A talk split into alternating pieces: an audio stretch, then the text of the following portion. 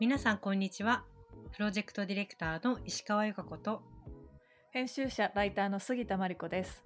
この番組は都市というテーマが好きで好きでしょうがない2人が都市に関するさまざまなグッドニュースをざっくばらんに話す場所です。都市をテーマに国内外のプロジェクトやトレンド本雑誌スポットなど毎回気になるテーマを一つ取り上げてフリースタイルでおしゃべりしていきます。今回は私の友人でありプレイシーという好きな音楽から場所を探せるサービスを開発して活動している鈴木相馬さんをゲストにお迎えしておしゃべりしていきます。Good news for cities. はい。では、相馬くんよろしくお願いします。よろしくお願いします。はい。最近、相馬くんは何して過ごしてるんですかうん、今もなんですけど、うん。お酒を飲むのが増えましたね、本当に。っ コロナの影響ですねていう言い訳にしてるんですけど、あのなんか、8月、9月に、あの、イベントみたいなのを一回して、渋谷で。その時に、あの、すごい量のお酒を買ったんですよ。なんですけど、それがなかなか、まあみんな売り切れずに、なんか段ボール箱4つぐらい家に置かれたまま どうしようかなってなってたんですけど、それをひたすら毎日2、3本ずつ飲んでって感じですね。うんうん、幸せじゃないですか。いや、まずいんですよ、これ。地元、実家、地元？実家、地元はどこなの？僕は大阪です。大阪か。今大阪に住んでるんですか？あ、今は、えっと、東京にいます。今は東の京、えっと、駒場にいます。最近は、あの、僕、オーストラリアからすっごい仲いい友達が日本に来ていて、うん。で、はいはいそういう人が最初なんか大使館でインターンするみたいな意気込んできてたんですけど、それが日本に着いてしばらく働いてみると、このコロナでなくなっちゃって、うんで、帰国するフライトもめちゃくちゃ高くなっちゃってて、行きはなんかうん4万なのに帰り50万で帰れないし、え、インターンともないみたいな。やばいや、全然全然、なんか面白いんですけど、さすがになんかね、かわいそう。まあまあ、会うぐらい会うかみたいな。で、たまに、そうですね。まあ家も近いんで、そいつと一緒に散歩したりとか。うん。うんフレイシーの、えープロジェクトはどんな感じなんですか？ああ、そうですね。プレイシーについてまず一瞬だけ多分、あれですよね。はいそうですねしていただくと、プレイシーは、えっと、地図を作ってる会社ですと。うんで、えっと、好きな音楽を入れると、その音楽の趣味に合った場所が出る地図アプリです。はいなんでこういうことをやってるかというと、えっと、既存の地図サービスとか場所を探すサービスだと、その場所のレビューが例えば4点ですとか5点ですみたいに基づいて、あ、ここっていいんだ悪いんだみたいなことを決めていくと思うんですけど、それだけじゃなくて、もちろんその場所の雰囲気とか、その場所のなんだろうな、なんか感覚的に好きみたいなものをもうちょっと、えっと、そういうものに基づいて場所を探せたら素敵だなと思って、うんえーとまあ、音楽を入れると場所に変換されて出てくるっていうのを作ってます。うんうんうんうん。でまあ音楽についてはなんか僕そんなまだプロでは全然ないので将来的にはこの音楽だけじゃなくて映画とか写真とか本とかうん何でも好きなものを入れると場所になって変換されて出てくるみたいないいですねうん。感じいいですねのありがとうございます。素敵だよねうんうん素敵素敵ねなんかアメリみたいな世界観が好きみたいな人がこう登録したらそういった、なんかその人に合ってるような場所がうんうん出てくるみたいな感じですよね。そうですねそうですね。いいですね。なんかバイブスが合う人にも合えそうですよね。うんそうですなんかそうです。同じ音楽、この音楽聴いてる人だったら悪い人はいないみたいなあるじゃないですか、そうなんですよ絶対。あそれすごい大事だと思っててなんだろうな、あの地元に例えば行った時にあなんか都会とかだとちょっと例えば僕が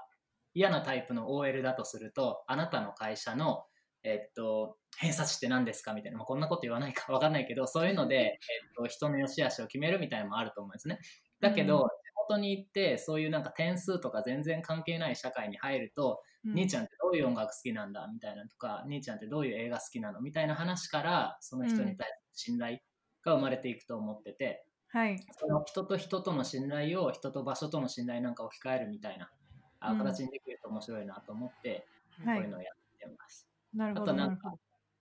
外国の人ですね。その例えば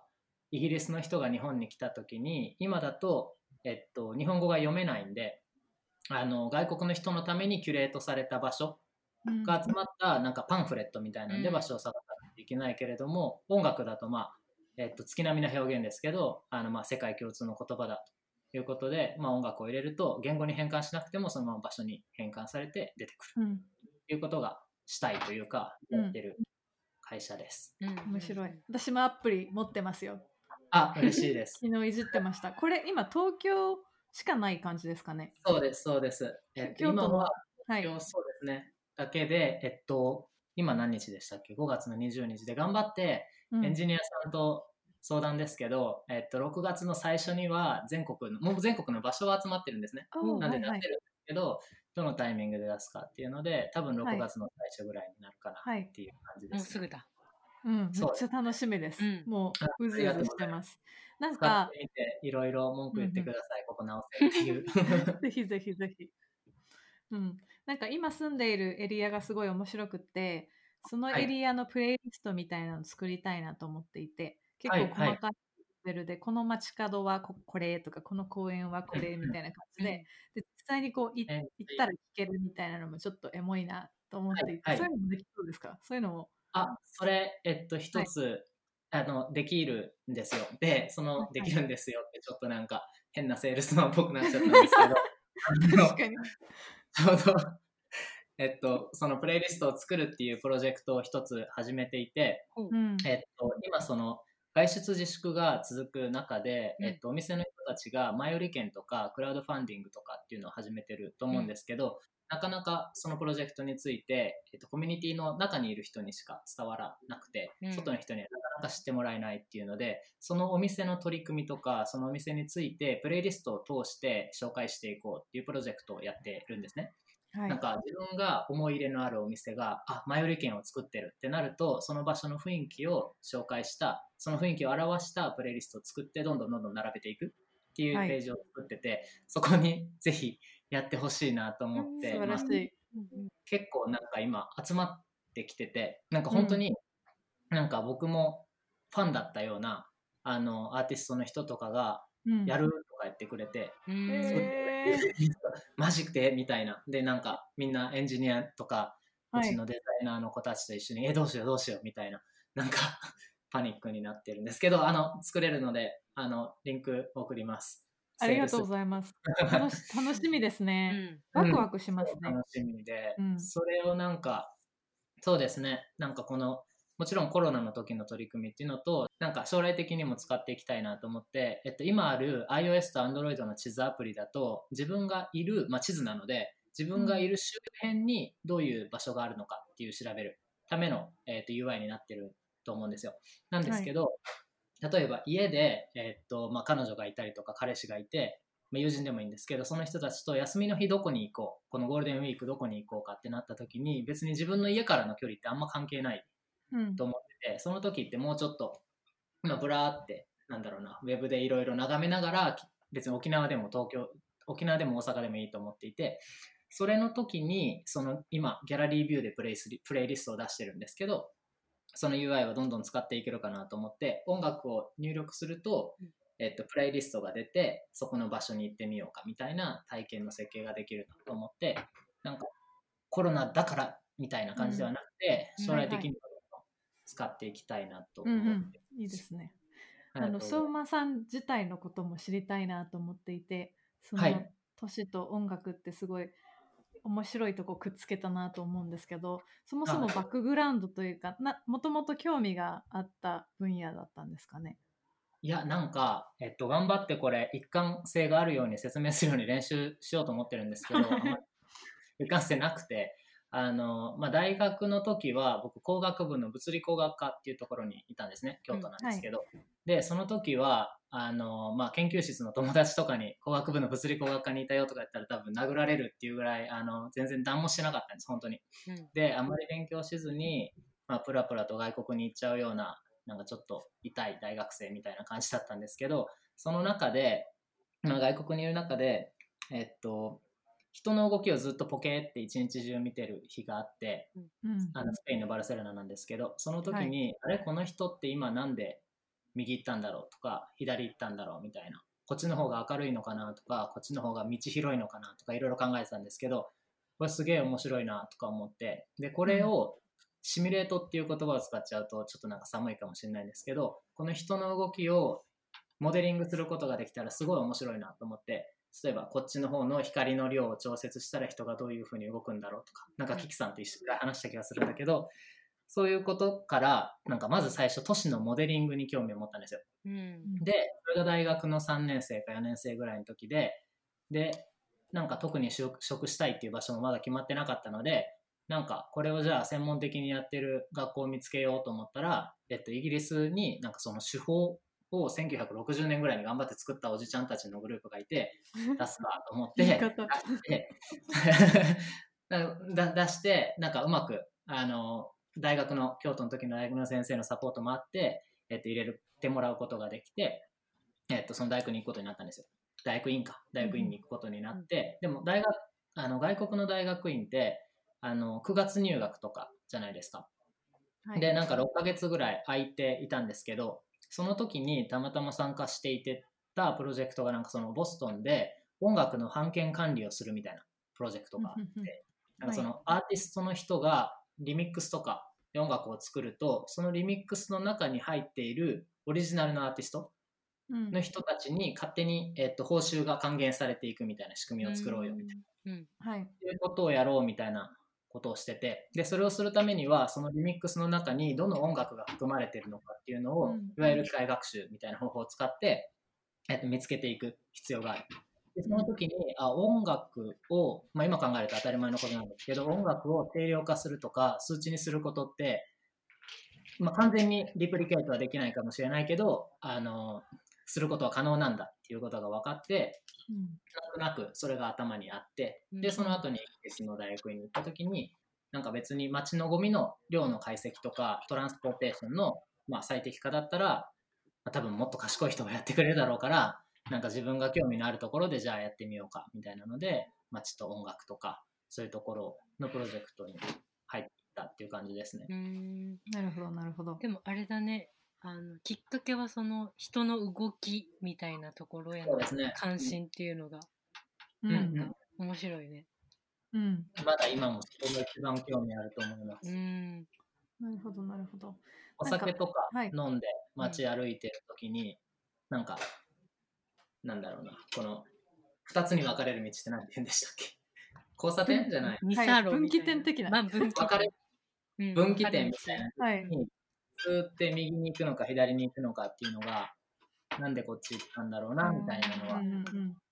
まあ、そんなこと考えずに仕事しろって話なんですけど、考えてるのも嫌いじゃないというか好きです。ううん。んそれはひはい。なんその人がなんでそういう判断をしたんだろうとかそういうん。うことに興味があるってことなの、そうですね、そうですね。その人がなんでそういう判断をしたかっていうところに興味が。で、なんかそれを、えっと分解して考えるときにうん、例えば、なんかニューロサイエンスとかから入る人もいるだろうし、うん心理学とかから入る人もいるけど、うん。僕はなんかたまたまその目に見えたものがその空間の要素で、えっとそれを説明できないのかなと思って興味が、そっちの空間とか都市の方に入っていたっていう感じですね。なるほど。なんか音楽って結構、まあ、趣味とか個人の嗜好みたいなものですごい subjective というか主観的なものじゃないですか。で、はい。そういったこう個人の主観的なものって今の街づくりとかと都市開発の現場からかなりあの虐げられてるというかあんまりもう考慮されてない要素だなと思っていてそれににきちんとこう目を向けてでプレイシーのはデータをまちづくりに活用しますっていうのを書かれなんか一番最初にアプリをインストールした時に出てきたのがすごいいいなと思っていて、まあ、あ楽しいしプレイフルですごいパーソナルでエモーショナルなんだけれどもそういったものがきちんと最終的に定量化されて大きなこう、まあ、提言だったりとかまちづくりの方に使われるっていうのはおそのルートを作っているっていうのはすごい素敵だなと思って見ていました。ありがとうございます。そうですね。僕たちもなんか今、えっと、この2段階会社としてしなきゃいけないなって思ってることがあって、うん。一つは C、えっと、個人に向けて、えっと、サービスを作っていくこと。でそれは、えっと、その人たちが自分が一番好きな場所を見つけることができるようになるための地図だと思ってるんですね。で2つ目の段階としてそこでここにはこういう音楽を好きな人が来てるとかこういう映画を好きな人が来ているっていうのが分かった後にそれを頑張ってその B の人とかデベロッパーの人たちと話し合いながらじゃあ今までは、えっと病院の数とか例えば、えっと駅からの距離だけでその場所の使い方を決めてしまっていたけどいやいやここにこういう映画を好きな人がいるんだよっていうところを見ながら一緒に、えっと都市を街を作っていくことがしたいなっていうのが2段階としてあります。なるほど。この2段階目のところは多分結構難しいと思っています、まだ。っうんていうのも、なんかその僕たちが集めてる、この街のパラメーターというか、うんえっと都市の要素って、人を動かすためには、えっと、すごい適している要素だと思ってるんですね。うんうんうんここに、あ、こういう音楽を好きな人が来てますとか、こういう映画を好きな人が来てますっていうと、個人のレベルとしては、あ、じゃあ行ってみようかな。うんちょっと面白いな。っていうふうに言ってみると思うんですね。なんだけど、えっと、大手の、じゃあデベロッパーの人たちにとって、ここにこの映画を好きな人が来ています。確かに大事かもしれないけど、それよりも、なんだろうな、えっと、他の要素の方がどんどんどんどん大事になっちゃう。っていうのはあると思っていて、うん。まだそこには時間がかかるなっていうふうには、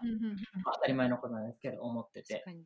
ただ、不可能ではないと思ってて、なんだろう、えっと、これ僕の頭の中で、頭の中っていうか、持論で、勝手になんかパラメーターの昇格っていう風に呼んでるんですけど、もし、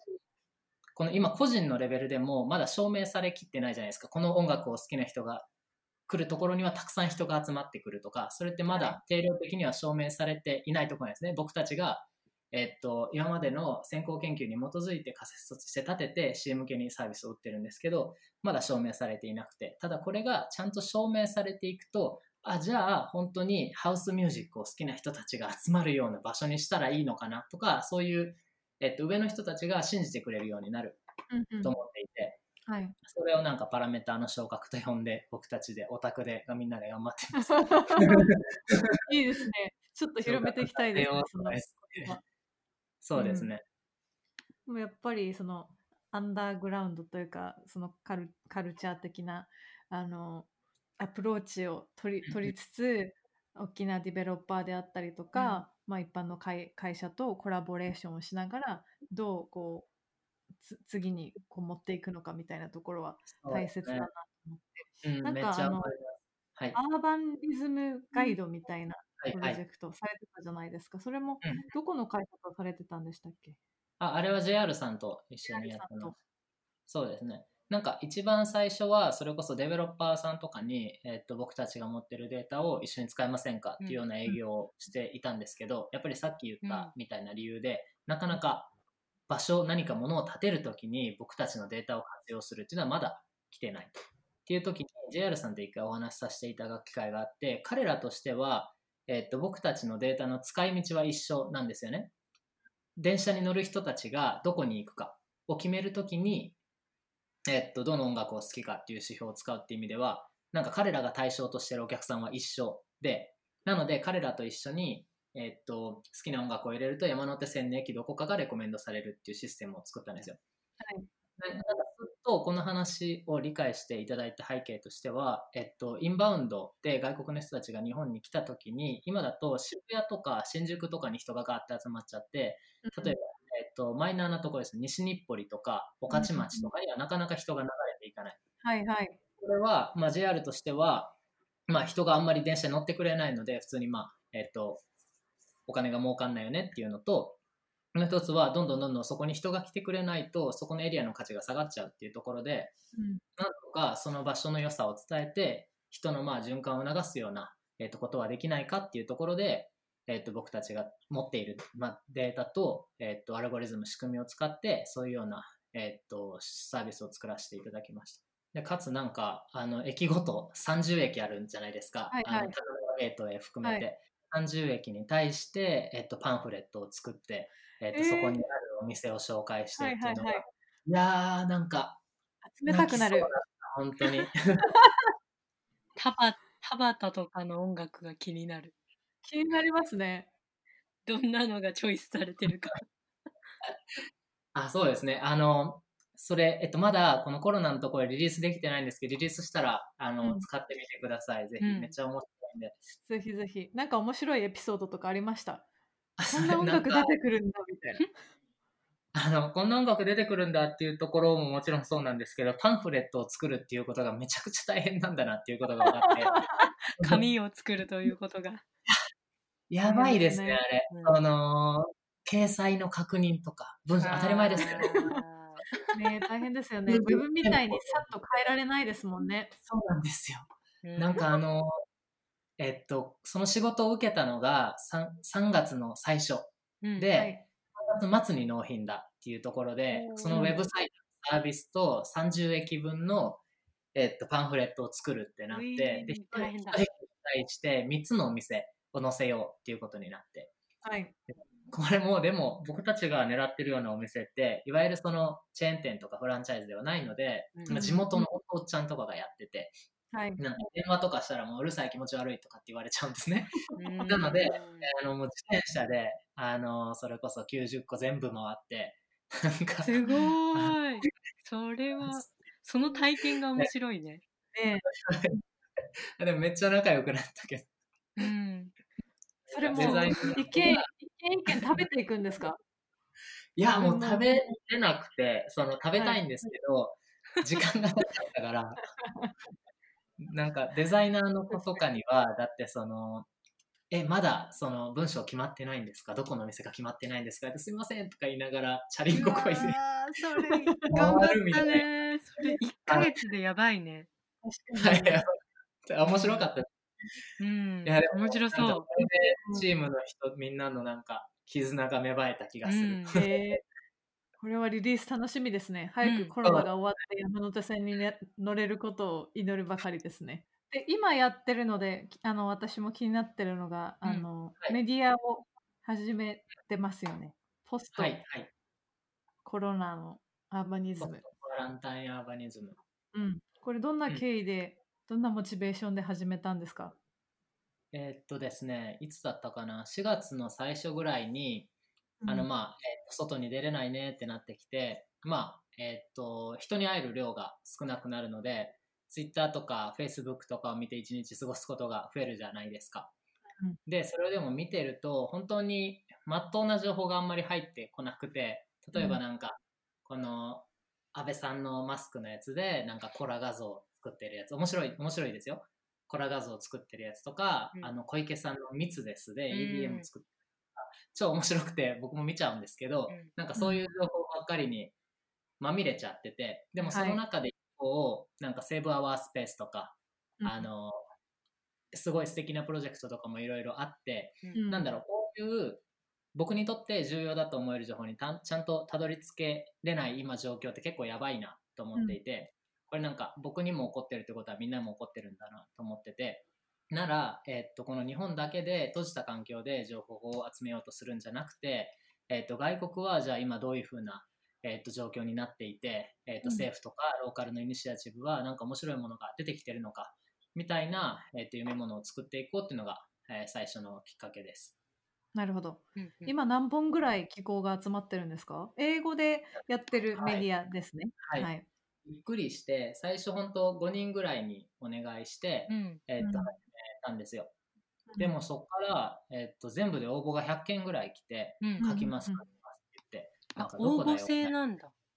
応募にしたんですね。うんうんなんか、はい、最初は僕の友人に、えっと、お願いして、うんえっと、書いてくれない？その国についてみたいな。例えば中国の武漢の子が、ね、出身の武漢の子がいたので、お願いして貸して見たんですした。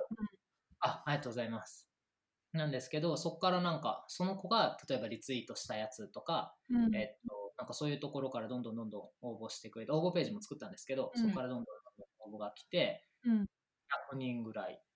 えっと、で応募してくれて、今もうすでに30個ぐらい書いてもらってるんですよね。うんうんなんか寄稿者ってみんなボランティアベースなんですか？どんな人が多いのかどんな人がやってるか。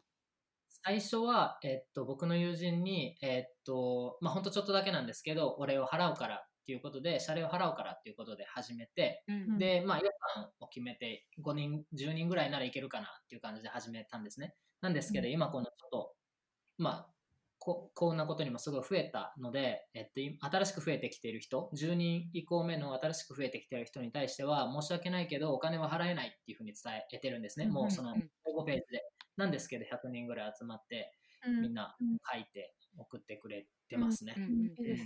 なんか印象的だった人の記事とかあります？相馬くんの中で。面白かったのは、えーっと、イタリアとかチリ、イタリアとか面白かったな。なんか、えーっと、あそこですね、ベネチアで、えーっと、ベネチアの人口が、えーっと、ここ最近ってすごい下がってきているらしくて、僕これ知らなかったんですけど、うん。どんどんどんどん下がってきちゃっていてて、これってなんでかっていうと、やっぱり観光客がすごい増えて、えーっと、そこに住んでた人たちが全部追い出されちゃってたんですね。はい。でも今この観光客の人たちがちょっと来れないねってなってきた時にどんどんどんどんまた地元の人たちが戻ってくるんじゃないかとか学生が都心内に住むんじゃないかみたいな動きが、えーっと生まれていててなんかそのなんかこのコロナによってこの一つのケースっていうよりはこのコロナによってその街を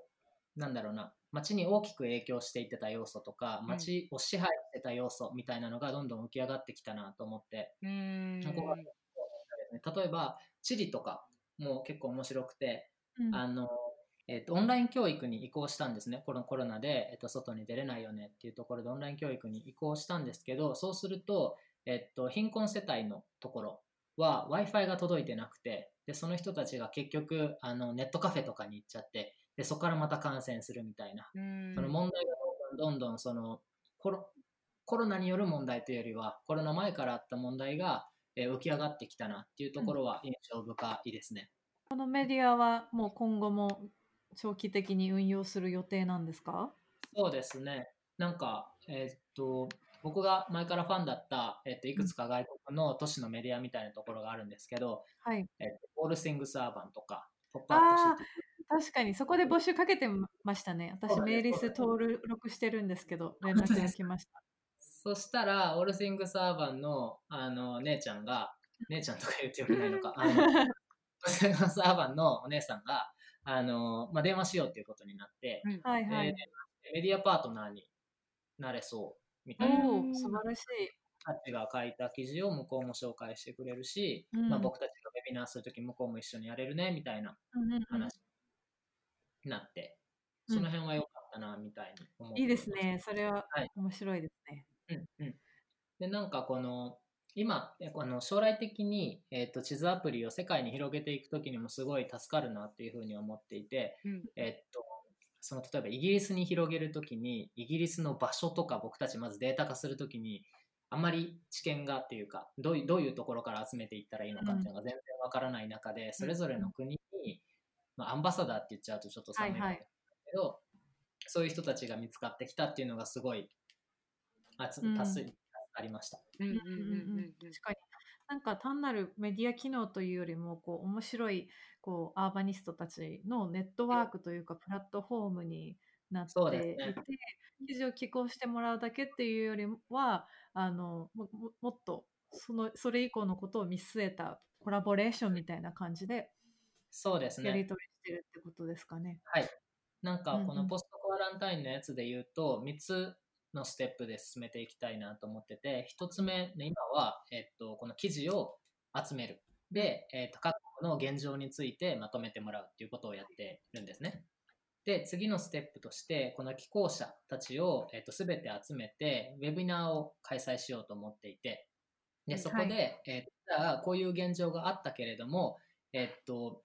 状況を良くしていくためにはどういうアクションを取らないといけないんだろうっていうアイデア出しを、えっと、日本の、えー東京のデベロッパーさんとかをスポンサーに入れながら、えっと、ウェビナーを開催していこうっていうふうに思ってます。うんで、3つ目のステップとして、えっと、ここで出たアイデアを、えっと、まあ、知識が集まったなんかノーレッジベースみたいな感じで、まあ、シェアをして、それを持って、えっと、自治体の人たちに提案しに行こうと思っていて、うん。そこも一緒にやってくれる企業が、えっと、見つかったんですね、東京で。はいはい。なので、と一緒に、まあ、僕たちはまだその自治体に対してあまりコネクションがないので、うんうんえっと、こういうアイデアが出たけれども、えっと、じゃあこの地方に対して何が具体的にできるんだろうみたいなつないでくれる企業さんが見つかって、うんそこと一緒にやっていく予定です。いいですね。うん。動き出している。うん、動き出している。なんかそれも含めて、なんかこれから挑戦してみたいことというか、今後の野望みたいなのを、まあ、まとめも含めてうんうんうん。お話しいただけますか？えっと、まず今だと、えっと、今頑張らなきゃいけないなって思ってることだと、あの、近場の穴場みたいなところをしっかり探していけるようにしようと思っていて、うん。あの、例えば海外旅行とか、えっと、東京から大阪への旅行ってまだもうちょっとだけ時間かかると思っていて、で、その中で、えっと、僕たちの地図だと、えっと、こんなに家の周りに近いところに穴場があったんだっていうのを見つけれるっていうのを結構、えっと、言ってくれるユーザーの人たちが増えてきていて、まずそこの、えっと、まあ、価値をしっかり提供していこうと思ってます。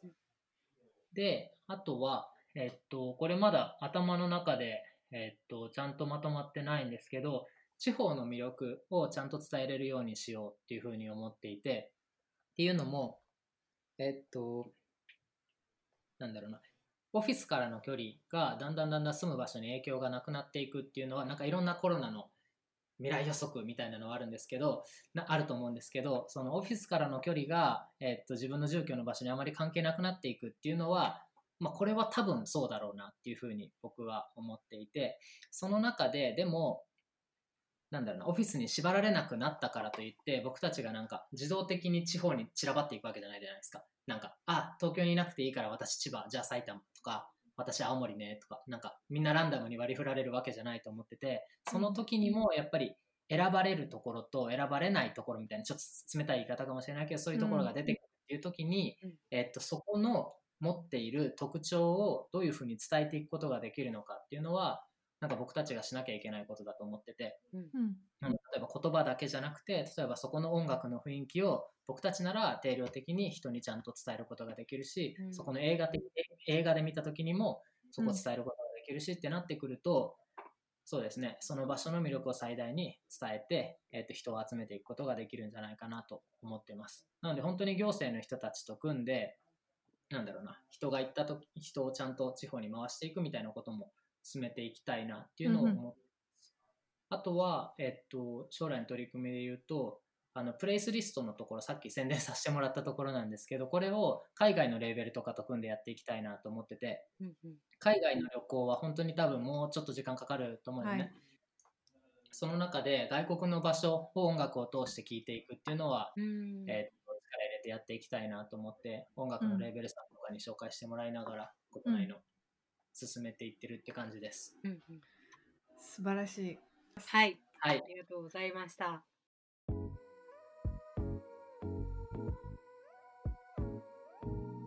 今後もこの番組では都市をテーマにさまざまなおしゃべりを繰り広げる予定です。次回もお楽しみに。